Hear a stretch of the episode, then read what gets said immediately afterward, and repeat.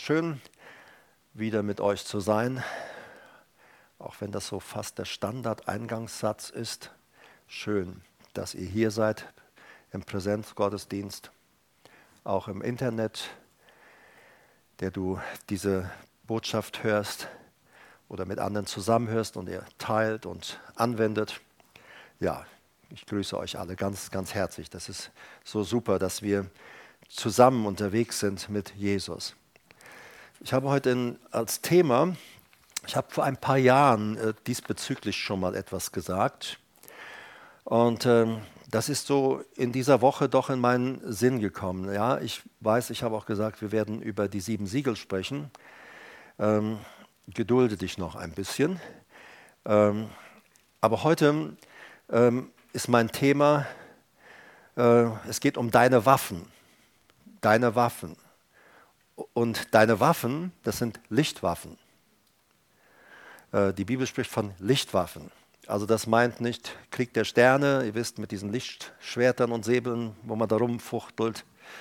Äh, nein, nein, sondern wir werden sehen, worum es geht äh, in den weiteren Ausführungen. Äh, man könnte es auch fromm sagen, wie wir unser Licht leuchten lassen.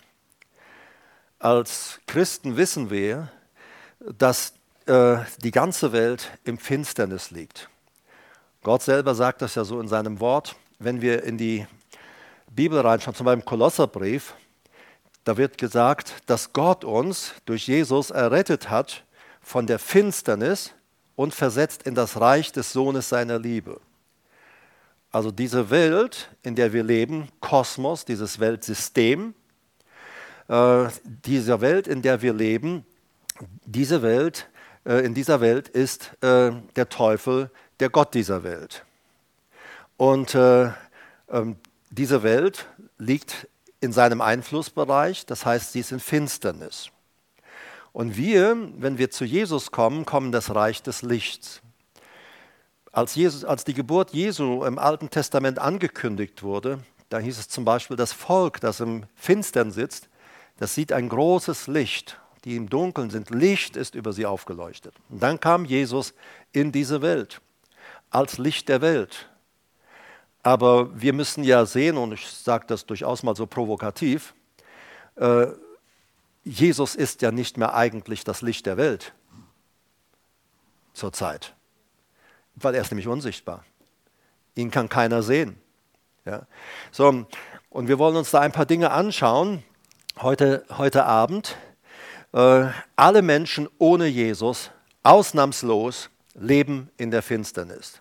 Das spielt keine Rolle, ob sie aus den Nationen sind oder äh, ob sie Juden sind. Jeder Mensch ohne Jesus ist in der Finsternis. Jeder Mensch. Das erklärt Gott in seinem Wort. Alle Menschen ohne Jesus leben ausnahmslos in der Finsternis, ob sie es wahrhaben wollen oder nicht. Und dann wurde angekündigt, dass das Licht in diese Welt kam, kommen würde. Und mit Jesus kam dann das Licht in diese Welt. Und auch die Ankündigung, dass jeder, der möchte, jetzt selber nicht nur ins Licht kommen kann, sondern auch Licht werden kann. Licht sein kann. In Johannes 8, Vers 12, da heißt es, Jesus redete nun wieder zu ihnen und sagte, ich bin das Licht der Welt. Das sagte Jesus von sich. Ich bin das Licht der Welt. Wer mir nachfolgt, der wird nicht in der Finsternis wandeln. Also sein Lebensstil, sein Lauf, Lebenslauf wird nicht in der Finsternis sein, sondern wird das Licht des Lebens haben. Also Jesus erklärt eindeutig, als er in diese Welt kam, ich bin das Licht der Welt. Und wenn ihr zu mir kommt, kommt ihr aus der Finsternis raus und ihr werdet selber das Licht des Lebens, nämlich ihn, haben. Jesus, er ist das Licht. Johannes 12, 36 heißt es, während ihr das Licht habt, er spricht davon, er sagte seinen Jüngern immer wieder, dass er das Licht ist, dass er unter ihnen ist, aber dass eine Zeit kommt, dann wird er nicht mehr da sein und dann wird er als sichtbares, präsentes Licht nicht mehr unter ihnen sein oder für die Menschen sichtbar sein. In Johannesbrief sagt er ja, äh, äh, zu seinen Jüngern, ihr werdet mich dann auch in Zukunft sehen, das ist das Vorrecht von wiedergeborenen Christen, ihr werdet mich in Zukunft sehen, die Welt aber kann mich nicht sehen. Als Jesus unterwegs war, damals in Israel, konnte jeder ihn sehen, ob gläubig oder ungläubig. Alle sahen ihn. Aber Jesus sagt, wenn ich dann gestorben bin, auferstanden bin, zu meinem Vater zurückgehe, er sagt, dann wird es so sein, dass nur noch die, die wiedergeboren sind, die, die an mich glauben, mich sehen können. Die Welt wird mich nicht mehr sehen. Aber Gott möchte, dass die Welt ihn sieht. Nur Jesus, der nicht körperlich, also zumindest nicht irdisch mit einem irdischen Körper anwesend ist, er hatte jetzt einen himmlischen Körper, den wir auch einmal bekommen werden nach der Auferstehung oder bei der Auferstehung. So, er ist nicht sichtbar in dieser Welt. Aber nochmal zurück erstmal. Während ihr das Licht, Johannes 12, 36, während ihr das Licht habt, glaubt an das Licht, damit ihr Söhne des Lichts werdet. Also, die Absicht ist, dass ihr Söhne des Lichtes werdet. Und dann sagt Jesus in Matthäus 5, Vers 14, ihr seid das Licht der Welt. Eine Stadt, die oben auf einem Berg liegt, kann nicht verborgen sein. Merkt ihr? Johannes 8,12, er erklärt, er ist das Licht der Welt. Wer ihm nachfolgt, kann auch dieses Licht empfangen, ihn. Johannes 12 sagt er, ihr könnt Söhne des Lichts werden. In Matthäus 5,14 sagt er zu seinen Jüngern, ihr seid das Licht der Welt. Eine Stadt, die oben auf einem Berg liegt, kann nicht verborgen sein. Also beachte, ihr seid das Licht der Welt.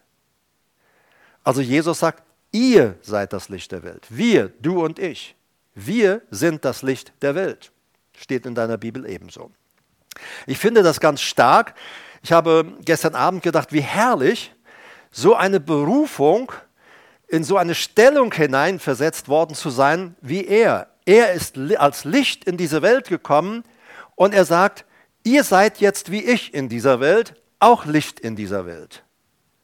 Das ist unsere Berufung, in die wir hineingerufen worden sind.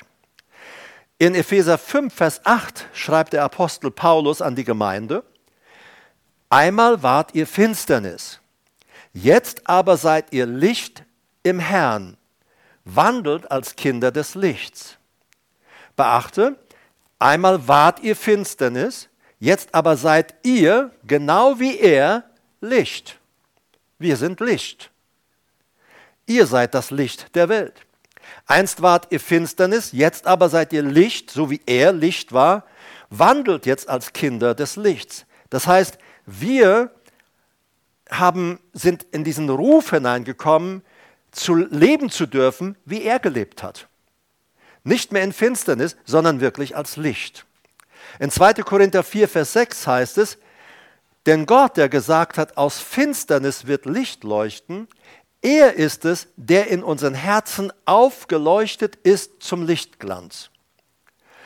Damit wir Licht werden können, mussten wir vorher eine Begegnung mit ihm haben, der das Licht ist. Gott ist Licht, sagt die Schrift, und er wohnt in einem unzugänglichen Licht, für natürliche Menschen unzugänglichen Licht. Und dieser Gott, dieser Herr, dieser Jesus, der Licht ist, er ist in unseren Herzen, in unserem Geist aufgeleuchtet, als wir wiedergeboren wurden. Wie herrlich. So, also Paulus spricht hier von Tatsachenzuständen. Er sagt, das ist mit euch geschehen, das ist mit euch passiert. Und deshalb, der Apostel Paulus fährt dann fort in Römer 13, 12. Er sagt, dass wir nicht nur Licht sind, sondern dass wir als Licht auch Lichtwaffen haben, die wir anziehen sollen. Römer 13, 12, die Nacht ist weit vorgerückt und der Tag ist nahe. Lasst uns nun die Werke der Finsternis ablegen und die Waffen des Lichts anziehen. Starke Aussage. Die Werke der Finsternis. Also auf Deutsch einfach gesagt, wir sind jetzt gläubig, wir sind von neuem geboren, Jesus ist der Herr in unserem Leben und er sagt, wir leben jetzt einfach nicht mehr gottlos. Wir meiden auch die gottlosen Dinge. Er sagt, das, ist, das sind die Werke der Finsternis. Die bösen Werke, sind Waffen der Finsternis und sie bringen immer Zerstörung, immer Tod, immer Untergang für Menschen oder auch für um, unser Umfeld oder auch für uns selbst. Aber er sagt, der Tag ist nahe. Äh, ihr erinnert euch sicher noch daran, am Anfang der Pandemie, muss irgendwie März, April gewesen sein, darum, äh, da hatte ich zum Thema Endzeit leben wir in den letzten Tagen. Solltet ihr euch nochmal anhören. Da habe ich zwar sehr massiv und gerafft Dinge gebracht, die ich in Zukunft noch etwas auseinanderzerren möchte oder gliedern möchte, damit sie leichter äh, verständlich sind. Denn man musste da, muss ich zugeben, schon sehr genau aufpassen, um da mitzukommen. Aber man kann von mir auch, wie gesagt, das PD, äh, als PDF das Konzept noch bekommen, wenn du das nochmal hören und nachlesen willst. Aber der Paulus sagt, der Tag ist nahe. Ich habe da zum Beispiel erwähnt in dieser Endzeitpredigt, äh, dass der Tag des Herrn, der Tag der Rache, der Tag Jesu Christi, ähm, das ist alles der Tag des Zorns, das ist in der Bibel alles derselbe Tag.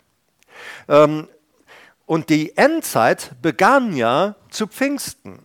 Seit Pfingsten der Heilige Geist in Jerusalem ausgegossen wurde, seitdem leben wir in der Endzeit. Denn es steht geschrieben, äh, der Petrus sagt in seiner Predigt, das, was ihr hier seht, die Ausgießung des Heiligen Geistes, er sagt, das ist, wovon der Prophet Joel gesprochen hat. In den letzten Tagen werde ich meinen Geist ausgießen auf alles Fleisch. Und Petrus erklärt seinen Zuhörern, das ist heute passiert. Und Johannes schreibt ja in seinen Briefen, Kinder, wir leben in den letzten Tagen. Und die Menschen damals, sie hatten eine sehr starke äh, Naherwartung der Wiederkunft Jesu. Ähm, in einem der Briefe, ähm, da muss Paulus sich ja damit auseinandersetzen, weil es gab Leute, die in die Gemeinde hineintrugen und es verbreiteten. Äh, die Entrückung ist schon geschehen, der, Herr ist schon gekommen und wir sind alle übrig geblieben, zurückgeblieben. Und ich meine, das ist natürlich schon ein bisschen ärgerlich. So, weißt du, äh, lies, was der Paulus geschrieben hat. Also er ist manches Mal auch sehr humorvoll. Ja, manches Mal kannst du das Leben einfach auch nur humorvoll äh, nehmen. Ähm, manchmal kommen Menschen zu mir und sagen, du, weißt du, Herbert, Jesus ist nicht mehr bei mir. Das ist ein Ding. Ne? Sag ich, ist klar, ist ja logisch, sage ich. Der ist bei mir, deshalb kann er ja nicht bei dir sein. Hm, ja. Nee, aber das geht doch gar nicht. Siehst? Und dann geben sich selber die Antwort. Aber wir wollen manchmal so, versteh doch, Jesus ist doch bei dir, er wird dich nie verlassen, Ah, das kann ich aber nicht glauben, Herbert. Ja, dann musst du ganz einfach sagen, ich verstehe dich. Er ist nicht mehr bei dir, er ist bei mir. Und dann sagen die Leute, nein, der ist bei mir. Also schon ist die Diskussion zu Ende. Es geht manchmal ganz einfach. So. Äh, und weißt du, der Apostel Paulus, er sagt hier ganz klar und deutlich, die, der Tag ist nahe. Also Petrus sagt dann noch, äh, wenn Jesus wiederkommt, das wird der herrliche Tag sein. In Joel wird dieser Tag was Petrus zitiert, im Joel steht geschrieben, es ist der schreckliche und furchtbare Tag. Und interessanterweise, man denkt, was macht, äh, macht der Petrus für einen Fehler? Petrus sagt in seiner Predigt nicht in Joel der schreckliche Tag, er sagt der herrliche Tag. Warum? Weil für uns Christen ist dieser herrliche Tag, bevor dieser Tag des Zorns, der Tag, der schreckliche Tag des Herrn beginnt, für uns kommt nämlich der herrliche Tag, nämlich die Entrückung und die Auferstehung. Aber in dem Moment, wenn die, wenn die Entrückung stattgefunden äh, hat, dann ist es zu Ende. Dann kann man nicht mehr zur Braut Christi dazukommen. Und dann beginnt der Tag des Zorns, der Tag der Rache. Dann beginnt das Gericht über diese Erde und die Völker dieser Welt. So, und Paulus erklärt hier den Römern, dieser Tag ist nahe. Also, das ist, was Jesus ja auch sagt. Er sagt, dieser Tag, seid wachsam, dass dieser Tag, Jesus spricht immer wieder auch von diesem Tag, dass dieser Tag nicht über euch komme, so wie ein Dieb, der unverhofft einbricht. Jesus bezeichnet sich damit nicht als Dieb, aber er sagt, das geschieht so unverhofft. Wenn jemand wüsste, heute Abend um 22 Uhr bricht bei mir jemand ein, dann legst du dich doch auf die Lauer, oder? Ganz logisch. Äh, und äh, so, aber Jesus sagt, ein Dieb kommt plötzlich unverhofft. Du rechnest nicht damit. Und er sagt, so wird es sein, wenn ich wiederkomme. Plötzlich, unverhofft. Deshalb seid bereit, sagt ihr. Das ist so wichtig. Der Tag des Herrn ist nahe. Darauf legten die Verkündiger im Neuen Testament immer einen sehr starken Wert. Leute, lebt so, als wenn Jesus jede Minute, jede Sekunde wiederkommen könnte. Seid also bereit. Paulus sagt ja vieles darüber. Er schreibt unter anderem, der Herr wird erscheinen für die, die seine Erscheinung, die seine Erscheinung, also die seine Wiederkunft lieb haben. Die Nacht ist also weit vorgerückt, der Tag ist nahe. Lasst uns nun die Werke der Finsternis ablegen.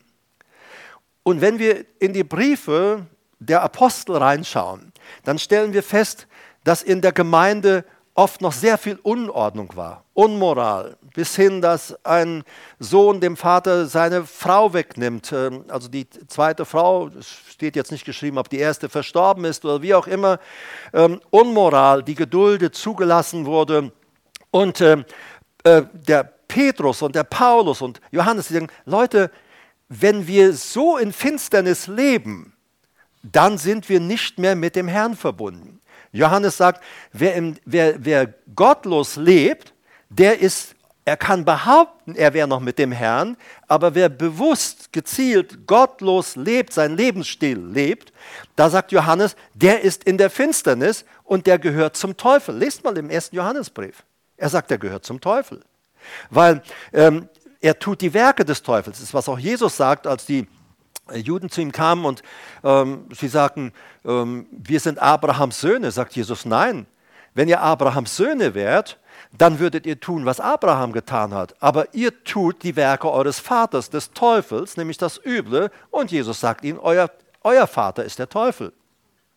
Also es wurde nicht so, äh, überleg mal, heute hast eine Diskussion und du sagst jemand, nee, also was du gerade, was bei dir abgeht, wie du lebst, das ist nicht göttlich, das ist teuflisch.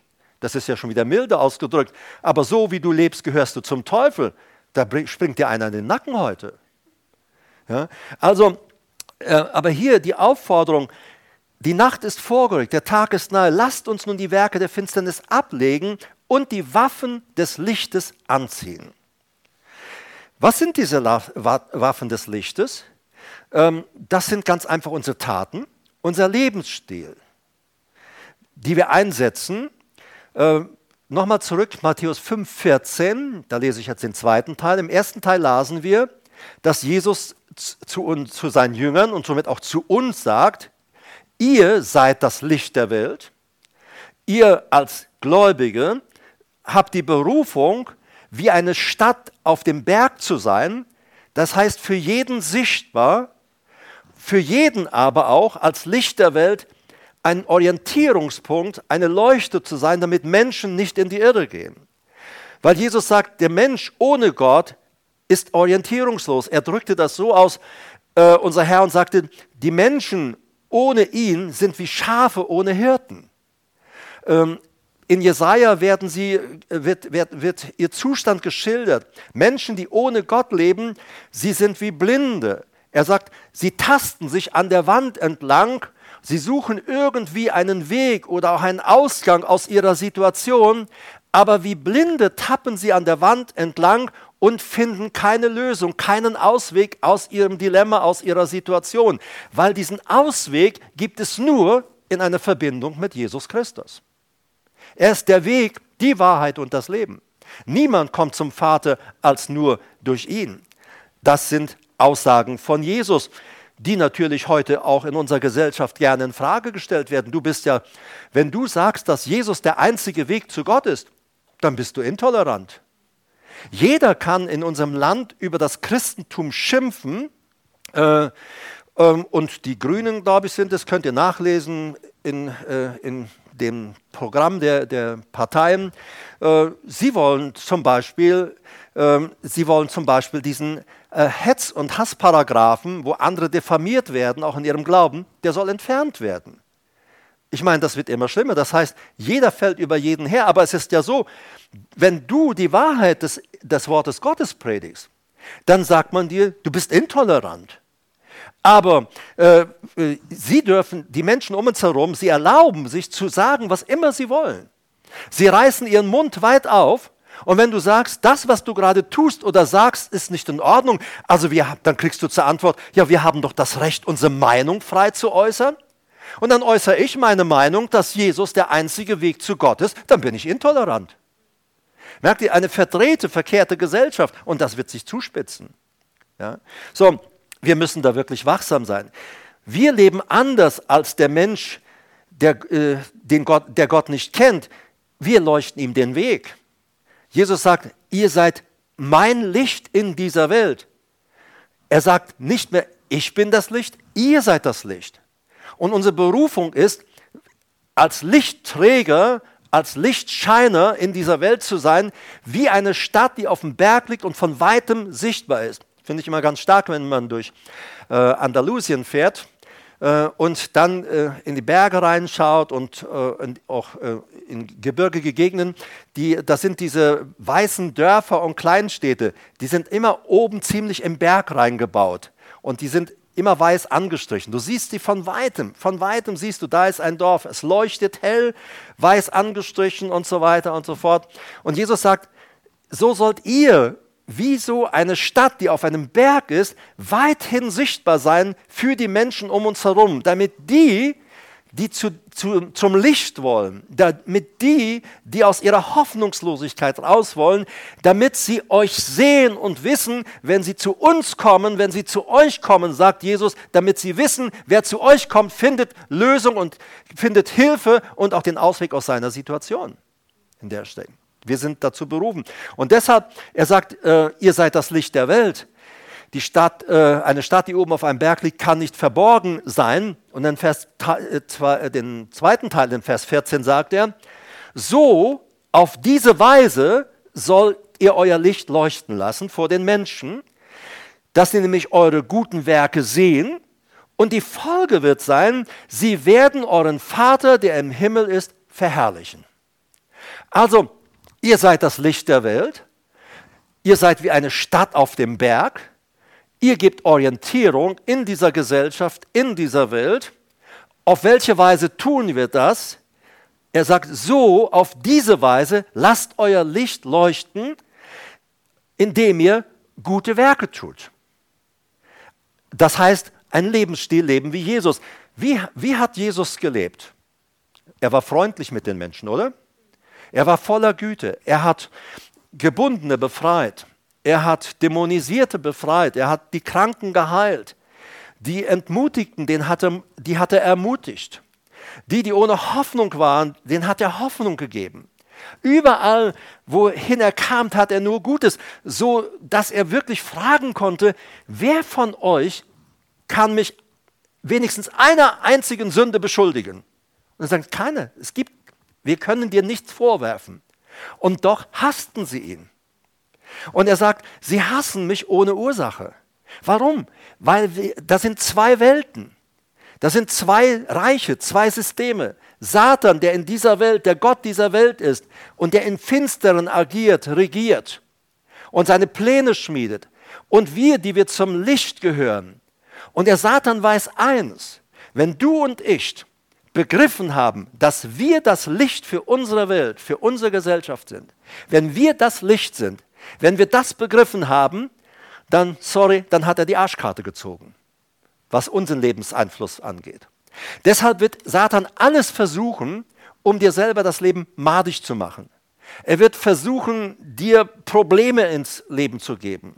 Sei es in der Familie, sei es durch die Kinder, durch die Eltern, durch den Ehepartner, sei es im Beruf, aber seine Order und die, der Paulus sagt, die Gedanken und die Arbeitsweise des Teufels, die ist uns nicht unbekannt.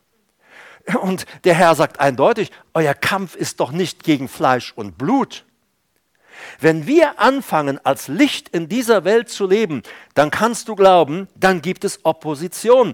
Denn wenn wir uns entscheiden, im Licht zu leben, wirklich die Werke zu leben, wie Jesus sie gelebt hat, ich spreche nicht von frommen Parolen, wir schwingen die Bibel hoch, äh, Jesus set you free und was weiß ich. Nein, hey, äh, wirklich so ein Palaber hilft nicht. Aber jemand, der in seiner Not ist, ihm begegnen und sagen, du, ich war auch im Elend. Ich war auch im Not. Aber da kam dieser Jesus und hat mich aus diesem Schlamassel rausgeholt. Weißt du, das ist authentisch. So, manchmal so, auch wenn Marita und ich unterwegs waren, auch äh, vor ein paar Jahren noch an der Mosel, jemand sagte dann zu mir, naja, ähm, Sie haben es ja gut reden mit dem Jesus und mit dem Glauben. Denn äh, Sie sind ja bestimmt in einem frommen Elternhaus aufgewachsen, äh, bestimmt so ein Pfarrersohn oder Pastorensöhnchen oder sowas ähnliches. Sage ich, das glauben Sie wirklich nicht im Ernst oder das brauchen Sie nicht glauben. Ich sage, ich war einer der gottlosesten Typen, der rumlief. Ich galt in der Gesellschaft für einen hoffnungslosen Fall. Das Gericht, der Staatsanwalt ja sowieso, die, der ist ja nicht unbedingt Freund von anders Handelnden. Äh, das habe ich jetzt aber freundlich ausgedrückt. Ne? So, äh, aber bei mir war alles dann dagegen. Das Jugendamt war dagegen, sogar mein eigener Rechtsanwalt, der mich verteidigen sollte. Alle waren der Meinung, hoffnungsloser Fall. Verstehst du? Und dann kommt in meine Gefängniszelle, da kommt, da lade ich diesen Jesus in mein Leben an. Ich war ruhelos, getrieben bis dahin. Dann kommt aufgrund dieser Einladung, dieser Bitte, komm in mein Leben, kommt er in meine Gefängniszelle, kommt in mir wohnen und vom einen Augenblick zum anderen ist Friede da. Da war kein großes Palaver, aber es war für mich so überzeugend. Er ist jetzt da. Ich wusste, er erfüllt jetzt diesen Raum. Der Herr ist da, so dass ich das anfing, den anderen zu erzählen. Ich habe erlebt, er ist wirklich real, wenn man ihn einlädt. Und weißt du, und da machen wir einen Unterschied auch in, der Gesellschaft. Der, der, der Teufel wird alles tun.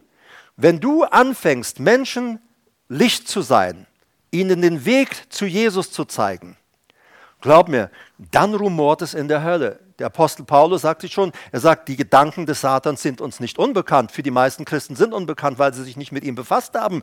Aber ähm, ich kenne sowohl die Handlungsweise Gottes und auch die Handlungsweise des Teufels. Und ich weiß eins, wenn du anfängst, Menschen zu Jesus zu, zu bringen, dann, dann wird die Hölle aufmerksam oder das Reich der Finsternis aufmerksam. Und dann werden sie sagen, was geht denn da ab? Weil von der Bibel wissen wir, da ist Satan, da sind seine Dämonenfürsten, da sind die untergebenen Dämonen und so weiter, die, die im Alltag ihren Job zu tun haben. Wieso habt ihr nicht verhindert, dass, dass dieser Mensch anderen von Jesus sagt? Naja, wir können ihn nicht aufhalten. Der ist so eng verbunden mit Jesus und der folgt Jesus, wo er immerhin hinführt. Schafft Probleme. Der, der Vorgesetzte dieser Dämon sagt, schafft ihm Probleme. Macht ihm das Leben zur Hölle. Macht ihm das Leben heiß. Bringt Probleme in seine Ehe. Bringt Probleme in seine Kinder. Bringt Probleme in die Gemeinde. Ihr müsst sie auf irgendeine Weise fertig machen und stoppen. Ihr könnt nicht zulassen, dass sie leuchten. So arbeitet er.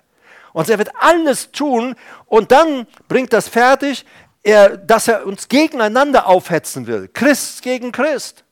Gläubigen gegen Gläubigen, am besten Streit in der Gemeinde verursachen, dann weiß er, dann sind wir beschäftigt und können in der Zeit wenigstens nicht Licht sein.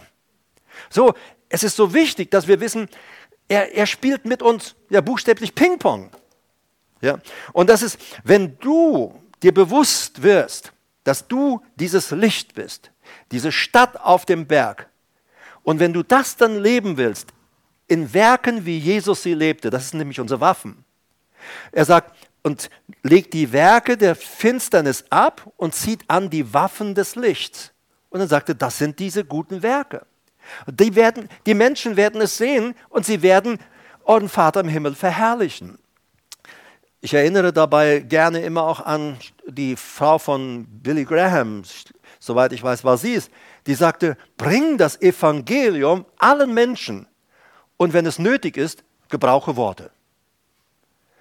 Wichtig sind unsere Taten. Wir werden nicht gerettet, gerechtfertigt durch unsere Taten, sondern wir werden gerechtfertigt.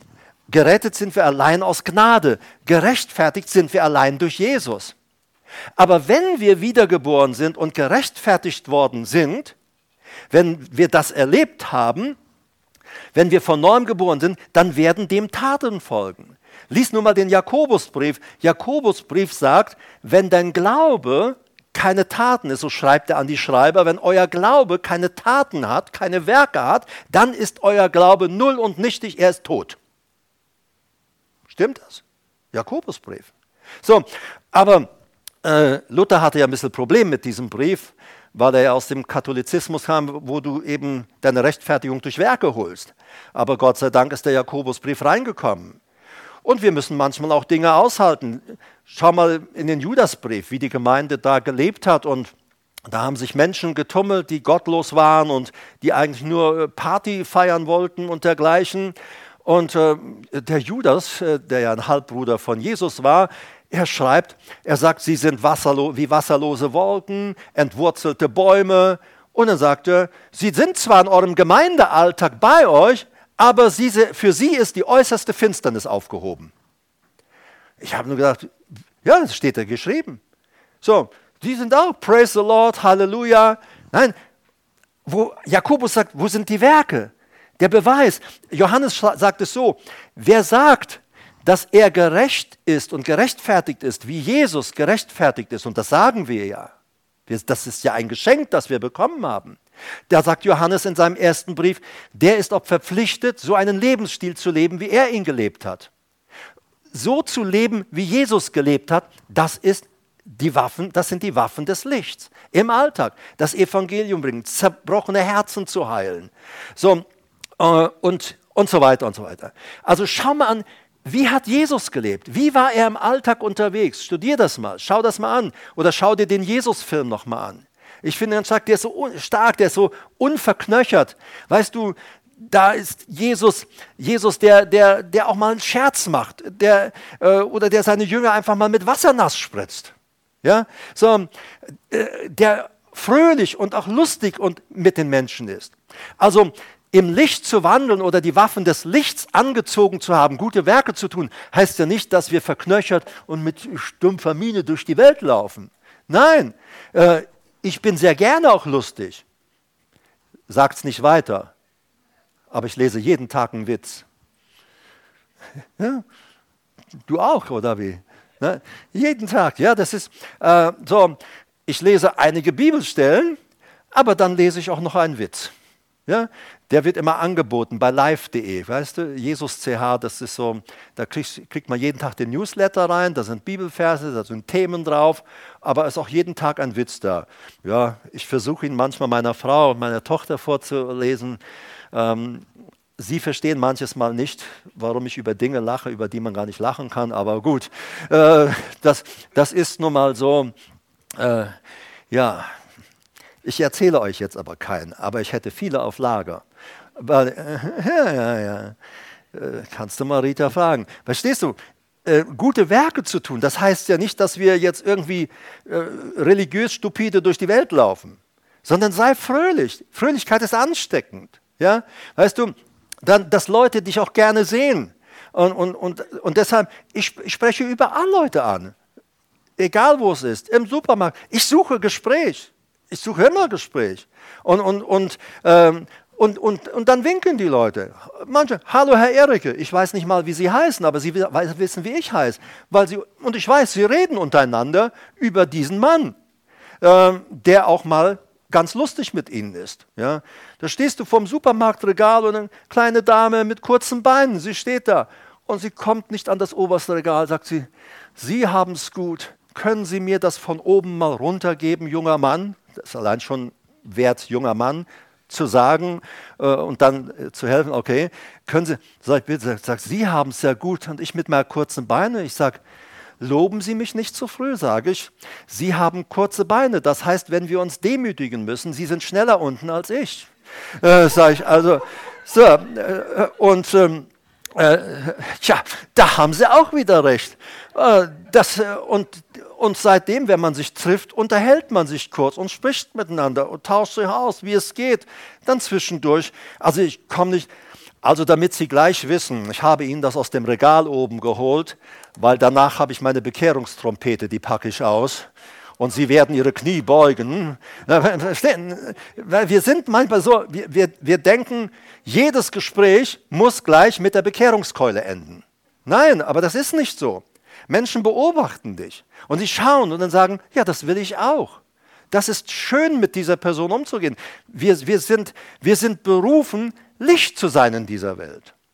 und die guten Werke zu tun. So zu leben, wie Jesus gelebt hat. Gutes tun, helfen, den Armen verteidigen, das Recht der Witwen verteidigen und so weiter. Der Herr sagt es. Also lasst euer Licht leuchten. Matthäus 5,14. Wie? Indem ihr gute Werke lebt. Einen Lebensstil lebt, wie Jesus ihn gelebt hat. Ganz praktisch einfach. Und der geschieht erstmal ohne Worte. Und, ähm, aber Menschen werden dich fragen. Glaub mir, ich weiß es, ich erlebe es ja so. Obwohl sie dann immer noch keine Nachfolger werden. Aber wenn ich daran denke, wie viel Geduld der Heilige Geist mit mir in meinem Leben gehabt hat, dann können wir auch geduldig warten, bis der Same bei anderen Menschen aufgeht. Wir wollen ja immer bei jemand etwas ausstreuen und dann am nächsten Tag gehen wir poolen in der Seele, sagen, na, hat es schon gekeimt, schon bereit für Jesus? Äh, nee, so funktioniert das nicht. Weißt du, wir sehen aus und Gott begießt, äh, ein anderer begießt auch und Gott gibt das Wachstum und wir können auch zu der Frucht, zu der Frucht in deinem Leben, es ist die Frucht des Geistes, ist alles nicht auf deinem Mist gewachsen oder auf meinem. Es ist alles geschenkt aus unserer Verbindung, Beziehung mit Jesus. Das leben wir. Und ich weiß, es ist manches Mal nicht einfach.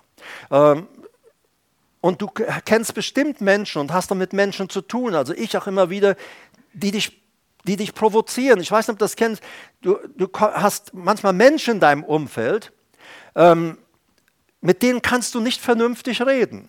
Sie wollen sofort immer gleich kämpfen, streiten, Streitgespräche, disputieren. Äh, am besten dich immer in eine Diskussion irgendwie ver, äh, äh, mit hinein verwickeln. Und wenn du das nicht machst, ja, dann bist du, ja, ich bin wohl gleichgültig. Also es ist immer, man fordert, und manches Mal provozieren dich Leute so, also ich, ich erlebe ja sowas auch, dass man sich richtig ärgert und zornig werden kann. Also das regt dich auf. Ähm, und, ähm, und dann, sage ich mal, dann bist du vielleicht unfreundlich und gibst dieser Person eine patzige Antwort. Und schon gehst du und klagst dich selber an. Das solltest du nicht tun. Weil wenn du, die Bibel zeigt uns, dass es passieren kann, dass du im Alltag äh, einen Zornausbruch kriegst. Deshalb sagt Epheserbrief, lass deinen, die Sonne nicht untergehen über deinen Zorn. Wir würden auf Deutsch heute sagen, geh nicht schlafen mit einem zornigen Herzen, mit dem Zorn im Bauch, sondern klär das, bevor du schlafen gehst. Und natürlich sagst du, ich gehe um 12 Uhr schlafen da habe ich mit einer Person mich angelegt, dann solltest du nicht um 12 Uhr in der Nacht anrufen und sagen, du, ich wollte das mit dir klären, dann wird der Zorn vielleicht noch größer. Nein, mach das, in, mach das ein andermal. Aber äh, selbst wenn die Person dich provoziert hat, dich gereizt hat, dich, äh, dann, äh, und du dich dadurch verleiten ließt, selber vielleicht patzig zu antworten oder eine blöde Antwort zu geben, äh, dann könnten wir uns entschuldigen und sagen, ja, die Person ist selber schuld, die hat mich ja gereizt. Aber darauf warten wir nicht, sondern wir gehen dann auch her und sagen, okay, tut mir leid, dass ich so auf, deine, äh, äh, auf dich reagiert habe. Das, was du zu mir gesagt hast, tut mir leid, dass ich so reagiert habe. Vergib mir bitte.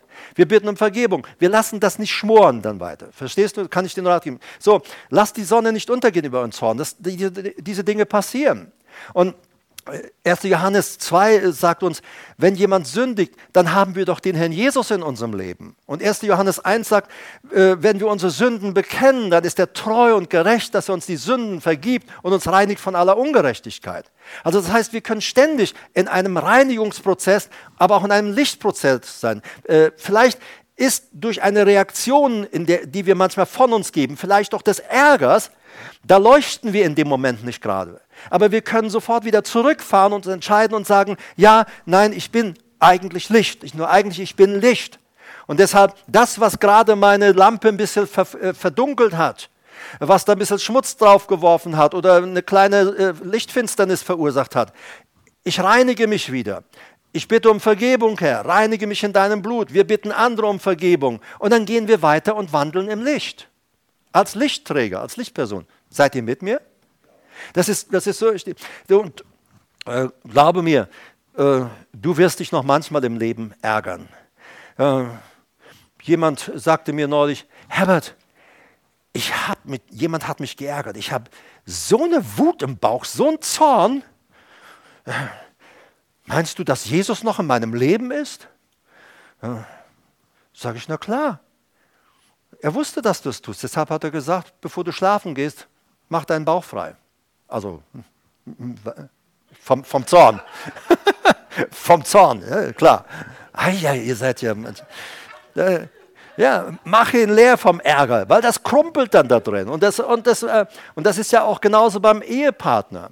Dann äh, geh her und geht doch nicht ins Bett, ohne was zu klären. Natürlich gibt es im Alltag sicherlich mal auch Worte, wo man sagt, Mensch, das hätte ich so nicht sagen sollen, so hätte ich nicht reagieren sollen. Aber du bist ein Mensch, der manches Mal solche Fehler macht.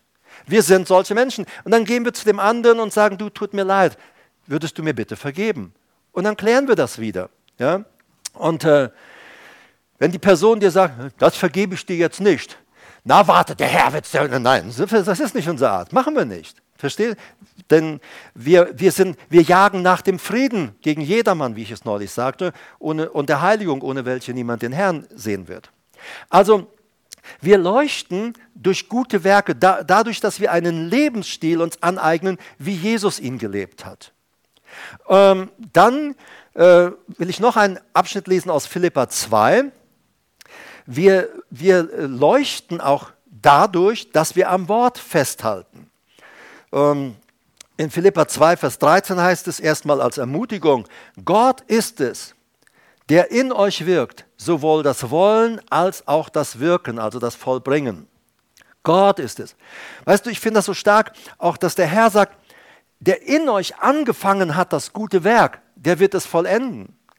Also es, es, äh, ein Fehler, den, den wir als Gläubige immer wieder geneigt sind zu tun, ist, wir machen einen Fehler oder es ist alles mal wieder schief gegangen, es ist nicht gelaufen, wie es laufen sollte nach unserer Meinung und wahrscheinlich auch zu Recht, aber es spielt ja keine Rolle und dann fangen wir an, uns zu verurteilen dann fangen wir an, uns zu verdammen. Mit mir wird das sowieso nicht, das hat überhaupt keinen Sinn. Und dann musst du dir ins Gedächtnis rufen. Dies, das hat der Herr uns in seinem Wort mitgegeben, gerade auch in Situationen, wo wir denken, mit mir wird das nichts. Wo er sagt, der in euch angefangen hat das gute Werk, er wird es vollenden. Beachte, es steht nicht geschrieben, er hat in euch das gute Werk angefangen und du musst es vollenden. Er wird es in uns vollenden. Er ist der Agierende, er, der in uns lebt, ist der Verwandelnde. Wir schauen mit aufgedecktem Angesicht die Herrlichkeit des Herrn an und werden so, während wir ihn anschauen, mit ihm sind, verwandelt in sein Bild von Herrlichkeit zu Herrlichkeit zu Herrlichkeit. Es geht immer weiter. Wir werden, kommen hier nicht zum Abschluss. Und wir werden im Leben auch manche Fehlentscheidungen treffen. Die Tage äh, sprach ich mit jemand auch, bezüglich dieser, äh, dieser äh, der, der, der, Schuldfrage. Ja, äh, ich sage, du musst erstmal grundsätzlich, ah nein, war heute Morgen war das, genau, ähm, äh, im Gebet. Ich sage, es ist doch, du musst doch mal verstehen, jede Sünde, die du jetzt tust oder wo du fällst, in jeder Sünde, der du fällst, die ist schon bezahlt und ist schon vor 2000 Jahren im Voraus dir vergeben worden. Seit 2000 Jahren bezahlt, also seit Jesus am Kreuz starb, nicht ganz 2000 Jahre. Und sie ist dir da schon vergeben war, worden. Korintherbrief, Gott war in Christus, versöhnte die Welt mit sich selbst und rechnet der Welt ihre Übertretungen nicht mehr zu. Aber für unsere Abstumpfung oder dass wir nicht abstumpfen, ist es wichtig, dass Johannes sagt, wenn wir sündigen, dann bekenne es und empfange neu in dieser Situation Reinigung. Von Gottes Seite ist vergeben, bezahlt. Aber wir brauchen, äh, die Bibel sagt, wenn wir uns immer wieder, wenn wir immer wieder sündigen, dann häufen wir uns immer mehr ab und schließlich wird unser Geist wieder verletzt, unser Herz verletzt ähm, äh, und, und wir werden, und wir stumpfen wieder ab und wir werden unsensibel für Gott. Ja? Und das ist gut für uns, sich beim Herrn zu waschen. Das, und wenn wir unsere Sünden bekennen, das Blut Jesu Christi reinigt uns von aller Ungerechtigkeit. Aber vergiss nicht, Gott war in Christus, versöhnte die Welt mit sich selbst, rechnet ihnen, der ganzen Welt, die auch alle jetzt noch in Finsternis leben, die über ihn fluchen, die über Jesus schimpfen, die über ihn meinen, in Herz fallen zu können. All diesen Menschen rechnet Gott das nicht mehr zu. Es ist vergeben, bezahlt. Aber wenn jemand diese Vergebung, diese Bezahlung nicht persönlich für sich in Anspruch nimmt, geht er in die Hölle, obwohl er es nicht müsste. Weil es gibt nur einen Weg, nur einen Mittler zwischen Gott und den Menschen und das ist Jesus Christus. Gibt keinen anderen Weg. Also Philippa 2, äh, Vers 14. Tut alles ohne Murren und Zweifel, also ohne zu meckern. Tut alles ohne Murren und Zweifel. Damit ihr tadellos und lauter, also unverdorben, rein seid. Unbescholtene Kinder Gottes inmitten eines verdrehten und verkehrten Geschlechts. Gott sagt, die Menschen um dich herum, um uns herum, das sind verkehrte, verdrehte Menschen. Sie sind dieses, ihr lebt als Licht mitten drin unter verkehrten und verdrehten Menschen, die nicht den Durchblick haben. Die meinen, sie hätten den Durchblick, sie haben ihn aber nicht. Sie haben ihn nur begrenzt für, für was im Bereich der Finsternis sich abspielt. Äh, inmitten eines verdrehten Geschlechts, unter dem ihr leuchtet wie Himmelslichter in der Welt. In diesem verdrehten, verkehrten Geschlecht, in dieser Generation, in der Menschheit und dem Land, in dem Volk, in dem wir leben. Sie sind verdreht und verkehrt in ihrem Denken. Die Bibel spricht es eindeutig. Der Satan, der Gott dieser Welt, hat ihren Sinn verblendet, so dass sie nicht sehen können das helle Licht des Evangeliums. Deshalb müssen wir als Licht mit guten Werken, dem Lebensstil Jesu in dieser Welt leben, damit die Menschen Licht sehen und diese Verblendung, die Satan auf sie gelegt hat, dass sie hinweggenommen wird und dass sie äh, hineinschauen können in das helle Licht des Evangeliums. Also er sagt, wir sind kind, mitten einem verdrehten und verkehrten Geschlecht, unter dem ihr leuchtet wie Himmelslichter in der Welt. Wie geschieht das? Vers 16. Indem ihr das Wort des Lebens festhaltet. Wir leuchten in dieser Welt, indem wir zu den Wahrheiten des Wortes Gottes stehen. Eine andere Übersetzung sagt es so, ihr scheint als Lichter in der Welt dadurch, dass ihr festhaltet am Wort des Lebens. Dadurch, dass ihr am Wort des Lebens festhaltet, erscheint, leuchtet ihr als Lichter in dieser Welt. Und wir leben in einem Sturm zurzeit in unserer Gesellschaft. Der Zeitgeist tobt. Gottes Wort soll nicht mehr gelten. Christliche Werte werden über Bord geworfen, verspottet. Menschen, die an äh, die Wahrhaftigkeit der Bibel glauben dass sie Gottes Wort ist, sie werden belächelt und sie werden als ewig Gestrige hingestellt. Das Wort Gottes wird von vielen für ungültig erklärt. Und äh, selbst wenn wir manches Mal hören, ähm, ja, ähm, ähm, Gott sei Dank gibt es die Wiedergeborenen, die haben ja den Durchblick. Auch nicht immer so. Ich habe die Tage, irgendwo war es eine Umfrage, die war jetzt in Amerika, jetzt nichts gegen die Amerikaner, aber diese Umfrage war nun mal dort. Ähm, eine Umfrage unter den äh, wiedergeborenen Christen in Amerika.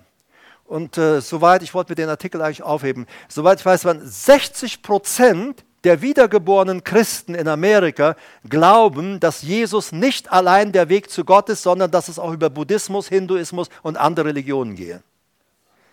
Ja, das ist der Hammer. Das ist einfach der Hammer. Ja? Und in so einer Welt, in so einer Gesellschaft leben wir. Und die, die, aber es gibt nur einen Weg zu Gott. Ja, da frage ich mich auch, mit der Wiedergeburt manches Mal, na gut, man kann ja alles behaupten. Du kannst ja behaupten, du bist ein Affe und hüpfst im Käfig rum und jeder weiß, du bist doch ein Mensch. Okay. Das Wort Gottes wird für ungültig erklärt. Bis hinein in unsere Kirchensysteme. Ähm, ich sagte euch mal vor längerer Zeit, es war 2018, auch die Rheinische Kirche damals, sie hat auf ihrer Synode im, am 12. Januar 2018 äh, oder im Januar beschlossen, das war eine Idee am 12.01.2018. Und in dieser Synode, äh, diese Synode hat beschlossen, Muslime, Muslimen nicht mehr das Evangelium zu verkündigen, da wir denselben Gott haben wie sie. Es gab 210 Synodale. Von diesen 210 stimmten sieben dagegen, also wir müssen den Muslimen das Evangelium bringen, meinten sie, sieben enthielten sich. Also von den 210 waren 196 Synodale, die sagten, wir haben den gleichen Gott, wir brauchen ihnen nichts mehr von Jesus und dem Evangelium zu sagen. Ich glaube, irgendeine lettische Kirche ist die nicht aus dem Weltbund der Evangelischen ausgetreten, du weißt es. Ja, ist die Tage geschehen. Sie haben gesagt, wir nehmen diese Gottlosigkeit nicht mehr hin und sie sind äh, der, die ganze Kirche, ein ganzer äh, evangelische Kirchenverband ist ausge, äh, also eine ganze evangelische Kirche ist ausgetreten. Ist schon, schon der Hammer. Äh, es gibt aber auch in all diesem Hoffnung. Allerdings ist es so, ich lese ja gerne auch die Berichte, aber auch von, von den Pfarrerkollegen, auch in den Landeskirchen, die ja wirklich auch gläubig sind, Jesus lieb haben, wiedergeboren sind, welchen Kampf sie haben. Natürlich werden sie auch als, äh, als äh, ewig Gestrige, als die, die äh, wirklich hinter Mond sind, äh, angesehen. Äh, gerade in der letzten IDEA-Ausgabe, das, das ist die IDEA äh, vom 1.9.2021, Nummer 35, da ist der Wittenberger Pfarrer Alexander Gard, er sorgt sich um die evangelische Kirche. Äh, und er sagt, wir brauchen in der Kirche wieder eine Hinwendung zu Christus. Äh, und er hat ein Buch geschrieben, lass mich mal gerade schauen. Das Buch heißt, äh, genau, ein Buch in Bezug auf die evangelische Kirche, Untergehen oder Umkehren. Er sagt, eine andere Wahl gibt es für die evangelische Kirche Deutschland nicht. Entweder untergehen oder umkehren. Das ist ein Buch, das er geschrieben hat, ist jetzt neu. Gibt es ein Interview in Idea, wenn es willst, kann ich dir gerne die Zeitung mal leihen, wenn du das lesen möchtest. Ähm, da wird auch zum Beispiel der, ich glaube, der Carsten Huhn ist es, genau, der ihn interviewt, ja. Äh, er sagt zum Beispiel, die EKD hat 2020 zwölf Leitsätze zur Zukunft einer aufgeschlossenen Kirche vorgelegt. Sie schreiben, diese seien eigentlich ein freundliches Therapiekonzept für einen Krebspatienten, dem man Sport an der frischen Luft verordnet. Äh, der Pfarrer äh, sagt, äh, Wittenberger sagt, ich mache mir große Sorgen um die Zukunftsfähigkeit meiner Kirche. Ich sehe sie für die Zukunft schlecht aufgestellt. Erstens, sie ist viel zu sehr Behörde und zu wenig ein missionarisches Unternehmen. Zweitens, sie hat eine weithin beschädigte Christologie. Christus ist gekommen, für unsere Sünden gestorben und auferstanden. Diese Kernbotschaft ist beschädigt. Das hat zum Beispiel die Studie Die neuen Gesichter Gottes des Religionssoziologen Klaus-Peter Jörns gezeigt. Danach glauben auch viele evangelische Pfarrer längst vieles nicht mehr, worauf sie ordiniert worden sind. Drittens, die Kirche, sie hat kaum eine Lehre vom Heiligen Geist. Der Heilige Geist weist auf Jesus Christus hin. In unseren Kirchen gibt es jedoch weithin, weithin eine reduzierte Theologie, die Jesus und den Heiligen Geist auf ein menschlich verstehbares Maß zurechtstutzen. Das hat keine Kraft, keine Vollmacht und führt letztendlich zu einer langweiligen, belanglosen Kirche. Carsten Nun sagt, dem würden EKD-Verantwortliche sofort widersprechen. Zum Beispiel heißt es in den Leitsätzen, wir bezeugen Jesus Christus in der Welt. Der Pfarrer Wittenberger sagt, prima, das klingt richtig gut. Man, man muss dann nur noch nachfragen, welcher Jesus gemeint ist. Ist es der Retter und Erlöser der Welt? Oder ist es nur ein Sozialreformer? Ein moralischer Influencer oder einfach nur ein frommer Jude, der etwas Tolles wollte, aber leider gescheitert ist. Alle diese unterschiedlichen Christusbilder finden sich in unserer Theologie. Wir haben den Glauben häufig auf einen Wohlfühlglauben verdünnt. Es gibt keine Klarheit, keine Einheit mehr, sondern unsere Theologie hat sich zersplittert und ausdifferenziert. Es ist typisch postmodern. Wir haben ein Patchwork-Jesus. Und jeder bestimmt selbst, wer Jesus für ihn ist. Wenn ich in Afrika unterwegs bin, sagen mir die Pastoren dort, wenn du willst, dass dein Dienst ohne Frucht bleibt, übernimm die Theologie Europas. Das ist der Zustand in, äh, in der Welt, in der, wir, in der wir leben. So, und doch, wir, wir müssen eins wissen, was die Schrift sagt, und dann nehme ich nur einen Vers raus diesbezüglich. Das Wort Gottes das ist ja, was Luther sagt, das Wort Gottes sollen sie gefälligst stehen lassen, weil es ist die Wahrheit. Und die Bibel sagt äh, in, in Psalm 119, 105, dein Wort ist eine Leuchte für meinen Fuß und ein Licht auf meinem Weg. Dein Wort ist eine Leuchte für meinen Fuß, ein Licht auf meinem Weg. Und was sagt, haben wir gelesen in Philippa? Ihr leuchtet als Himmelslichter in der Welt, indem ihr am Wort des Lebens festhaltet. Wenn du sagst, Jesus ist der einzige Weg zum Vater, dann sagst du das, weil Jesus das gesagt hat und weil Gott das so bestätigt hat. Niemand kommt zu Gott dem Vater als nur durch Jesus. Und an diesem Wort halten wir fest. selbst wenn man uns für Idioten erklärt, selbst wenn man uns erklärt für intolerant. Es spielt überhaupt keine Rolle. Ich sagte erst schon eingangs irgendwo, ähm, wenn wir die Wahrheit verkündigen und unsere, ich sage jetzt mal, Weltanschauung weitergeben, unsere biblische, göttliche Weltanschauung weitergeben, die Anschauung über diese Welt, in dieser Welt, für diese Welt, wenn wir das weitergeben, dann sind wir intolerant. Wenn sie die Christen diffamieren und mit Bannern auf die Straße gehen, hätte Maria abgetrieben, wäre ihr uns erspart geblieben, dann ist das, äh, dann darf man das. Äh, verstehen. Und wenn du dann dagegen auftrittst, wieso? Wir haben doch freie Meinungsäußerung. Wir können doch alles sagen, was wir wollen. Ja, aber bitteschön, ich auch. Und du auch. Lasst uns am Wort der Wahrheit festhalten, auch wenn es unangenehm ist. Hallo. Okay? In den letzten Punkt hinein. Gott ist es, der in uns alles hervorbringt. Wenn Jesus sagt, er ist das Licht der Welt, kommt zu mir, folgt mir nach, dann werdet ihr Söhne, Töchter des Lichts. Und er sagt, dann werdet ihr das Licht dieser Welt sein. Ich gehe zum Vater mich sieht die Welt nicht mehr, aber diese Welt braucht das Licht Gottes in dieser Welt. Und ihr seid jetzt das Licht in dieser Welt. Wir sind dieser Leuchtturm in dieser Welt, die Stadt auf dem Berg. Wir sind die Menschen, äh, wenn Menschen uns sehen, selbst wenn sie jetzt diesen Herrn Jesus Christus nicht wollen, selbst wenn sie nicht wollen, aber es muss etwas sichtbar oder äh, gewusst sein in unserem Umfeld. Wenn ich mal in Schwierigkeiten komme, wenn ich mal Rat brauche, wenn ich doch raus will aus meinem nicht guten oder verkehrten Weg, aus meinem Dilemma, dann weiß ich, dann kann ich zu Person sowieso gehen, weil du als Licht lebst. Du bist als Licht bekannt. Nicht alle sind Jesus nachgelaufen. Viele, aber viele wollten ihn auch immer wieder töten und steinigen. Und glaube mir, der Teufel, wenn du anfängst, deine Position oder deinen Status deine Berufung als Licht bewusst zu leben, dann wird der Teufel dir Ärger verschaffen. Aber das ist normal. Das ist ja ganz normal. Ja. Jemand sagt dann, ja, ich mache mit dem Teufel einen Vertrag, äh, ich, äh, ich sage nichts mehr, nicht, ich verkündige nicht mehr das Evangelium und äh, du Teufel lässt mich dafür in Ruhe. Ja, dann sagte die Person, ja, du wirst dich daran halten, er nicht. Er wird dich weiter nicht in Ruhe lassen, weil er hat ein Ziel, dich zu töten, dich zu verderben, dich umzubringen. Er will, dass du und ich weg sind. Gott in uns ist es, der alles hervorbringt, der uns stärkt, der uns, wenn wir auch attackiert werden, tröstet, der aber auch all das, was er angefangen hat, in uns vollenden wird. So, weißt du, wir versuchen nicht krampfhaft bessere Leute zu werden. Wir lassen den, der in uns lebt, wir lassen es zu, dass er uns verwandelt von einer Raupe in ein Schmetterling, um bei diesem Wort Metamorphose wieder zu bleiben. So, er bewirkt es in uns. Er tut es in uns. Und auf dem Weg wirst du sicherlich manchen Fehler begehen. Ich habe es erst schon gesagt. Wir sehen das selbst beim Apostel Paulus, äh, Petrus.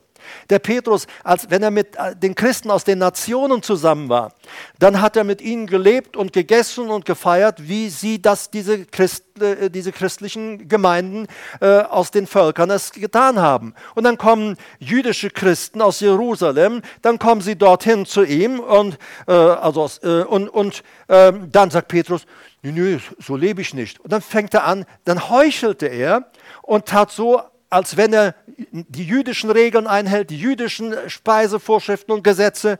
Und dann steht Paulus auf, sagt, Petrus, du bist ein Heuchler. Paulus sagt, ich habe ihn vor allen öffentlich ermahnt, dass er ein Heuchler sei. Und Petrus hatte die Gelegenheit, Buße zu tun. Ja, wir können manches Mal in Dinge hineingeschubst werden, wo wir hinterher sagen, wie konnte ich nur? Aber glaub mir, wenn es einem Petrus passiert ist, kann dir sowas auch passieren. Aber wenn ein Petrus umkehrt, können du und ich auch umkehren. Hallo? Verstehe? Es gibt immer einen Weg für uns, weil Jesus, wir sind auf, mit ihm verbunden, auf diesem Weg. Und er sagt, er geht uns voran. Wo ich bin, wird mein Jünger auch sein. Wir folgen ihm ganz einfach. Ich sagte erst schon, Philippa 2, Vers 13. Gott ist es, der in euch wirkt, das Wollen und das Vollbringen. Dass du überhaupt verändert werden willst. Dieser Wunsch kommt nicht von dir. Diesen Wunsch hat Gott schon geweckt in uns. Er weckt diesen Wunsch auf Veränderung. Denn der Teufel würde uns so in Verblendung halten wollen, dass wir solche Wünsche überhaupt gar nicht haben. Aber der Herr sagt, ich tue es in dir, er vollbringt es. Lass uns noch zwei Abschnitte lesen und dann komme ich zum Schluss. Will ich das hoffentlich mal so versprechen. Hebräer 13, 20 bis 21. Der Gott des Friedens aber, der den großen Hirten der Schafe aus den Toten heraufgeführt hat, durch das Blut eines ewigen Bundes, unseren Herrn Jesus, er, er vollende euch in allem Guten, damit ihr seinen Willen tut. Willen ist nicht, du tust jetzt meinen Willen, Telema. Gott hat einen Plan, eine Zielvorstellung, etwas vorbereitet, wo wir drin laufen können, wo er mit uns hin möchte. Und er sagt, er ist derjenige, der in uns arbeitet und wirkt, dass wir dorthin kommen. Er vollenden euch, euch in allem Guten, damit ihr seinen Willen tut, indem er, indem er, nicht wir, er in uns schafft, was vor ihm wohlgefällig ist durch Jesus Christus. Wir können es noch so gut meinen und denken, so muss ich mich jetzt verändern. So muss ich mich benehmen, so muss ich mich verhalten, so, so muss ich Dinge tun. Das kann gut gemeint sein und kann 100 pro verkehrt sein. Da ist es doch viel besser zu sagen, Herr, wie hättest du mich gerne? Lass mich reinschauen in das, was du für mich vorbereitet hast. Lass mich reinschauen in die Wege, die du für mich ebnest. Ich will in ihnen laufen, ich will ihn gehen. Herr, du hast versprochen, dass du in mir das angefangene Werk vollenden willst. Herr, dann will ich aufhören, selbst an mir rumzuschustern und rumzuschrubbern. Dann will ich dich mal einfach machen lassen. Ich will Gemeinschaft mit dir haben, will in deiner Gegenwart leben und während ich mit dir lebe und in deiner Gegenwart bin, verwandelst du mich. Das ist unkompliziert. Was ihm, was, und er in uns schafft, was vor ihm wohlgefällig ist, durch Jesus Christus, dem die Herrlichkeit sei von Ewigkeit zu Ewigkeit. Letzter Abschnitt, 2. Thessalonicher 2,17. Also nun, Brüder, äh, tut mir leid, es ist nur für die Brüder jetzt halt, aber gut, sollen wir die Schwestern mit reinnehmen irgendwie? Ja, okay. Die Ältesten sind dafür, gut. Marita, was sagst du dazu? Naja, du sagst jetzt gar nichts mehr. Ja? Jetzt willst du die Bibel umschreiben. Nein, nein. Also nun, Brüder und Schwestern, steht fest und haltet die Überlieferungen oder die Unterweisungen, die ihr gelehrt worden seid, sei es durch Wort oder durch unseren Brief. Also, wir haben erst oben gelesen, wir leuchten als Himmelslichter in dieser Welt, indem wir das Wort des Lebens festhalten. Und an die Thessalonicher schreibt Paulus jetzt nochmal, Leute, haltet das fest, was wir euch gegeben haben, gelehrt haben, durch Wort, also das heißt im Gottesdienst oder in unseren Meetings, in den Treffen, die er mit ihnen hatte, oder die anderen Apostel und Diener Gottes und Dienerinnen Gottes, das, was wir euch gelehrt haben, durch Wort, also nicht schriftlich, durch Verkündigung, haltet das fest. Und er sagt, das, was wir euch durch den Brief geschrieben haben, das haltet fest. Weißt du, es ist ja nicht so, dass die Briefe im Neuen Testament geschrieben sind und sagen, wir picken uns mal raus, das ist für mich, das gefällt mir. Nee, das ist für Bruder sowieso. Aha, das ist für meine Frau übrigens. oh, das ist für meinen Mann, ja, das muss ich ihm nachher mal beim Frühstück so vielleicht runterschreiben oder beim Abendessen. Verstehe? Nein, nein, nein, nein. Er sagt, diese Briefe, die geschrieben sind, die sind für uns alle geschrieben. Und weißt du, alles, was in diesen Briefen steht, ist uns geschrieben, damit wir wissen, wie wir als Christen leben. Ganz einfach. So, Paulus sagte, wir hatten das neulich mal in einem Vormittagteil, äh, Gottesdienst, äh, da sagt der Apostel Paulus und schreibt dem Timotheus, ich glaube, wir hatten es auch mal abends gehabt, ja, soweit ich mich erinnere, er schreibt dem Timotheus, ähm, wenn ich äh, verhindert sein sollte, zu dir zu kommen, schreibe ich dir schon mal vorab diesen Brief, damit du weißt, wie man sich im Haus Gottes in der Gemeinde verhalten soll, wie man darin lebt, welchen Lebensstil wir als Gemeinde haben. Das schreibt er. Und er sagt, das lies vor, das lehre in der Gemeinde, das bringt der Gemeinde bei, das ist es, so ist es, wie wir leben. Das heißt, du nimmst den Timotheusbrief, den Petrusbriefe, du nimmst Thessalonischer Briefe, Epheser, du nimmst diese Briefe, schaust alles durch und sagst, all diese, diese Ratschläge und Weisungen, die dort gegeben sind, so lebst du als Licht in dieser Welt. Und dann wirst du auf Dinge stoßen und sagen, das schaffe ich nicht, das packe ich nicht, das kriege ich nicht hin. Dann kann ich nur sagen, Halleluja, dann wirst du nämlich auch kein eingebildeter Pinkel. Sondern dann sagt, das kriege ich nicht hin, sagst Herr Jesus, ich sehe hier in diesem Evangelium oder in diesem Brief meine, des großen Apostels, ich sehe, das sollte Inhalt meines Lebensstils sein. Aber ich stelle fest, das lebe ich gerade nicht. Aber da du das geschrieben hast, dass ich so leben sollte, ist es wohl auch wichtig, dass ich es tue. Herr, ich erlaube dir und bitte dich sogar darum, verwandle mich, verändere mich, damit ich das lebe, was du mir als Ratschlag und Weisung gegeben hast. Also wir gehen nicht her und sagen, also das kriegen wir nicht gebacken. Deshalb, das war auch nur für die, die waren damals nämlich auch viel schlimmer, diese Heiden. Ne? Die aber wir, wir sind ja schon modern. Ne? Klar, moderne Heiden. Okay, so, also verstehe, weißt du, äh, nein, wir gehen, wir gehen her und sagen, ja, das ist tatsächlich der Lebensstil, den Gott für mich geplant hat. Also Herr, von, von mir heraus, du hast mir ein gutes Werk angefangen, ich folge dir auch gerne nach, aber ich merke, das sind Punkte, das kriege ich alleine nicht hin. Und dann sagen wir, Herr, ich bitte dich, verwandle mich, verändere mich, vollende das, was du in mir begonnen hast. Diese Wege, die mir schwer scheinen, verwandle mich und dann werden sie leicht. Und dann kommst du, was Johannes in seinem Brief schreibt, Leute, ich habe was festgestellt, sagt Johannes, seine Gebote sind nicht schwer. Wir denken manchmal, uh, ist das aber schwer. Oh, ist das schwer. Es ist aber nicht schwer. Es ist nur schwer, weil wir es aus unserer begrenzten Sicht sehen. Aber wenn wir mit Jesus sind und erleben, wie er das in uns hervorbringt, in uns vollendet, dann merken wir, cool, das ist doch leicht. Oh, cool, das ist hot. Das ist wunderbar. Ich erlebe es. So, das ist es. Und das, ihr Brüder, steht fest und Schwestern, haltet die Überlieferung, die ihr gelehrt worden seid. Haltet das, was wir euch gelehrt haben. Sonst bräuchte man ja keine Predigt halten. Nur zum Unterhaltungsprogramm wäre ja sinnlos, oder? Sieht man ein, oder? So, er sagt, was wir durch Wort oder durch unseren Brief euch gelehrt haben. Er selbst aber, unser Herr Jesus Christus und Gott, unser Vater, der uns geliebt und uns in seiner Gnade ewigen Trost und gute Hoffnung gegeben hat. Er tröste eure Herzen und stärke sie in jedem guten Werk und Wort. Die Bibel sagt, manchmal wollen wir müde werden auch im Werk müde in dem, was wir aufgetragen haben äh, bekommen zu tun. Wir, wollen, wir werden müde. Und dann, deshalb sagt die Schrift, oh, die Hände können nochmal erschlaffen. So dieses, wir würden heute sagen, ich habe einfach keinen Bock mehr darauf.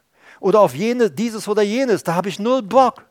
Und dann sagt er, richte mal wieder die erschlafften Hände auf. Und dann kannst du zum Herrn kommen und du kannst ihm ganz einfach sagen, Herr, hier stehe ich mit null Bock. Würdest du das bitte wieder neu entfachen? Timotheus hatte in einer Phase seines Dienstes irgendwo einen Bereich, den er durch, äh, prophetische, äh, durch den prophetischen Dienst des Apostel Paulus empfangen hatte. Irgendwo hat er resigniert. Es wird uns nicht genau geschildert, wo er resigniert hat oder worin. Vielleicht deshalb, dass, dass äh, Paulus ihm ja auch schreibt, niemand verachte deine Jugend, sondern sie sollen gucken, wie treu du bist, wie du lebst und das anschauen. Und dann sagt er, vernachlässige nicht die Gnadengabe, die dir gegeben worden ist durch Handauflegung der Ältesten. Oder er, schrei er schreibt dem Timotheus, entfache das, was in dir, was dir gegeben worden ist. Entfache es neu. Also wir können in unserem Leben, jeder von uns, ich, du, ausnahmslos, der du mir zuhörst im Internet. Jeder von uns kann in Situationen kommen, wo wir sagen, wir lassen die Hände hängen. Es, die Mühe lohnt sich nicht. Ähm, es bringt nichts. Aber der, der Herr, wenn wir diesem Heiligen Geist, von dem wir vor, dem, vor der Predigt sprachen, wenn wir diesem Heiligen Geist, dem Herrn Jesus, Raum geben, dann werden wir hören, wie er sagt, komm, erheb mal wieder deine schlaffen Hände. Komm, ich werde wieder neue Ermutigung in dich bringen. Komm, ich werde neue Kraft in dich bringen. Ja, ich weiß, da ist manches bei dir noch nicht perfekt. Ich weiß, da ist manches noch nicht vollendet. Da ist es, aber ich habe auch eine Neuigkeit für dich und eine alte Neuigkeit. Solange du auf dieser Erde lebst, bis zur Wiederkunft Jesu oder bis du ins Sarg kommst, du wirst niemals fertig sein, so wie du denkst, dass du fertig sein solltest. Vollendet meine ich. Also fertig sind wir ja manchmal schon. Ne? Negativ. Ja, du sagst, ich bin immer fertig. okay, das meine ich nicht. Aber vollendet. Wir werden, Paulus sagt, das, was er erkannt hat, er sagt, was ich erkannt habe, das lebe ich dann, sagt er.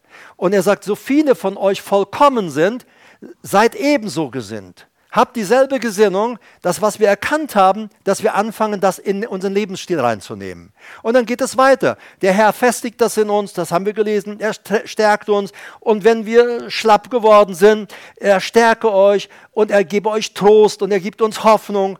Er sagt, du bist kein hoffnungsloser Fall.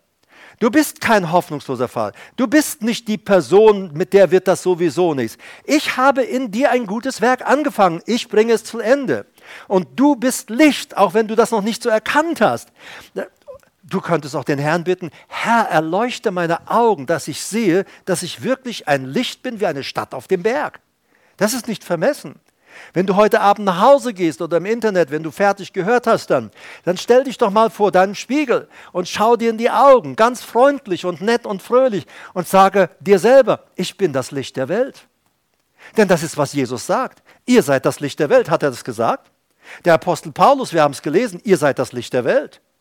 Warum sind wir Licht der Welt? Weil der, der uns zum Leuchten brachte und zum Licht gemacht hat, in uns wohnt und in uns scheint und scheint und leuchtet und leuchtet und leuchtet und verwandelt und verwandelt und verwandelt und verwandelt.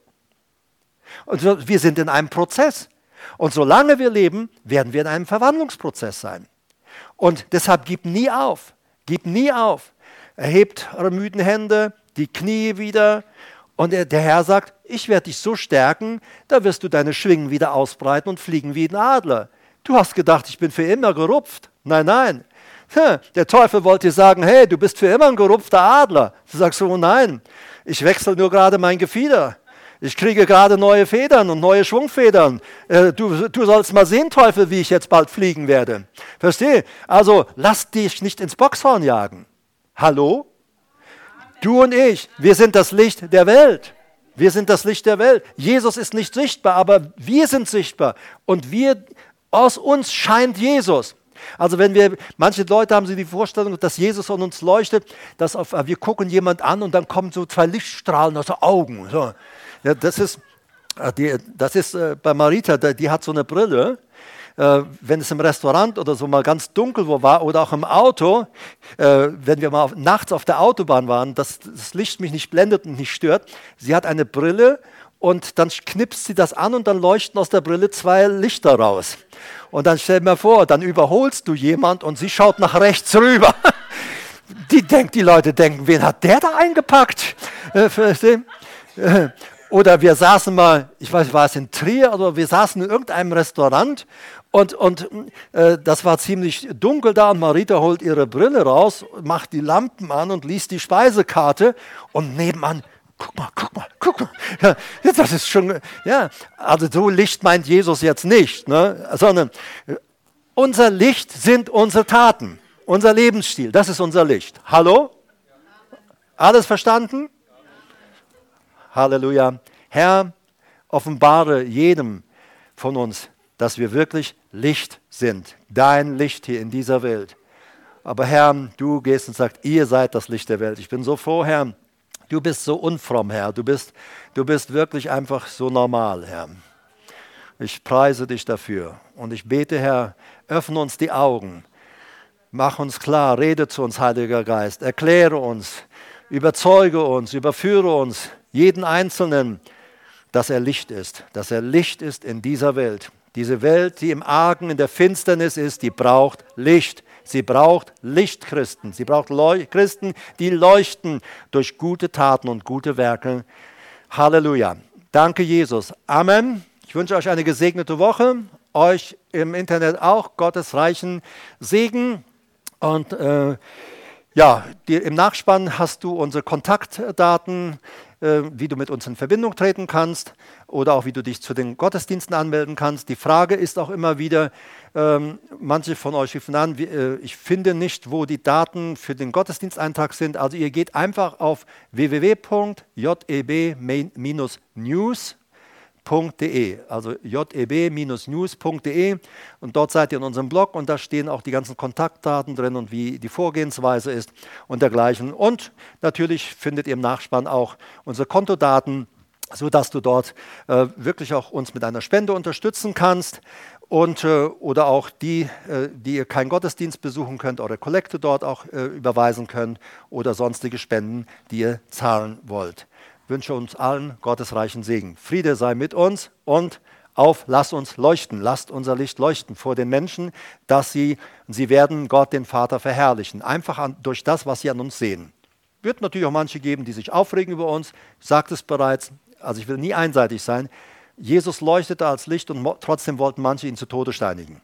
Ja, so, also, aber da sind viele draußen, die warten endlich, dass jemand kommt, der am Wort auch festhält und ihnen zeigt, ja, das Wort Gottes ist der, die Leuchte für unseren Fuß, ein Weg, äh, ein Licht auf unserem Weg. Und deshalb lasst dein Licht scheinen, stell es nicht unter den Scheffel. Okay, Gott segne uns alle. Bye bye.